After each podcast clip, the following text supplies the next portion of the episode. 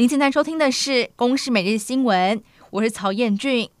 带您一起关心九月二十九号的重点新闻。台湾的边境解封确定十月上路，行政院会公布，从十月十三号开始，边境入境旅客免隔离，改为七天的自主防疫。一开始的每周入境人数上限将会是十五万人次。而零加七上路之后，包含了居家检疫通知书、防疫计程车、追踪机制、电子监督措施，还有居家检疫健保助剂等事项都会一并取消。不过，国内的疫情单日新增了四点四万多例本土确诊，比上星期四增加了百分之五点八。指挥中心表示，疫情还在高原期，有一些波动，这也让外界担心国门开放之后，本土疫情可能再起。对此，有专家是认为。国人第三剂疫苗的涵盖率已达七成二，就算是有新变种病毒入侵，未来的单日确诊数最多只有五万多例。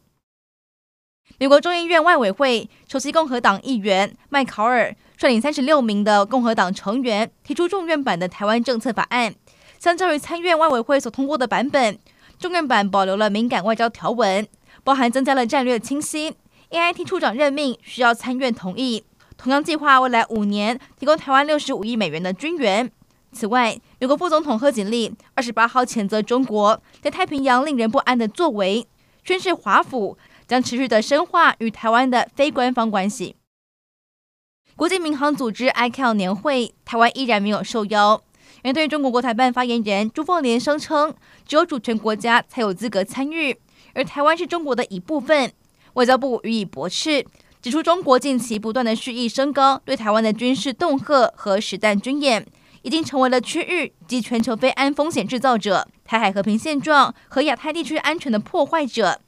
在中国代表声称与各国共促民航复苏的同时，其作为严重的违反联合国宪章、禁止使用武力及和平解决争端的最基本原则，还有 ICAO 无缝飞安的宗旨。而中国政府的作为应该要受到一致谴责。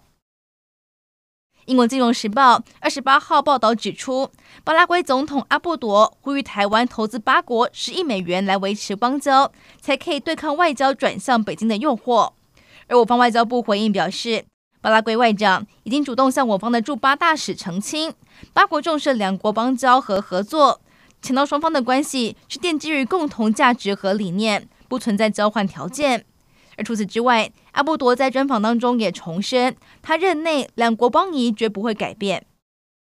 美国副总统贺锦丽在离开日本之后，在星期四抵达南韩，和南韩总统尹锡悦会面，还前往南北韩非军事区。但在贺锦丽抵达韩国的前几个小时，北韩再度发射两枚飞弹，而且南韩也掌握情报，北韩有可能近期再度进行核试。以上内容由公视新闻制作。感谢您的收听。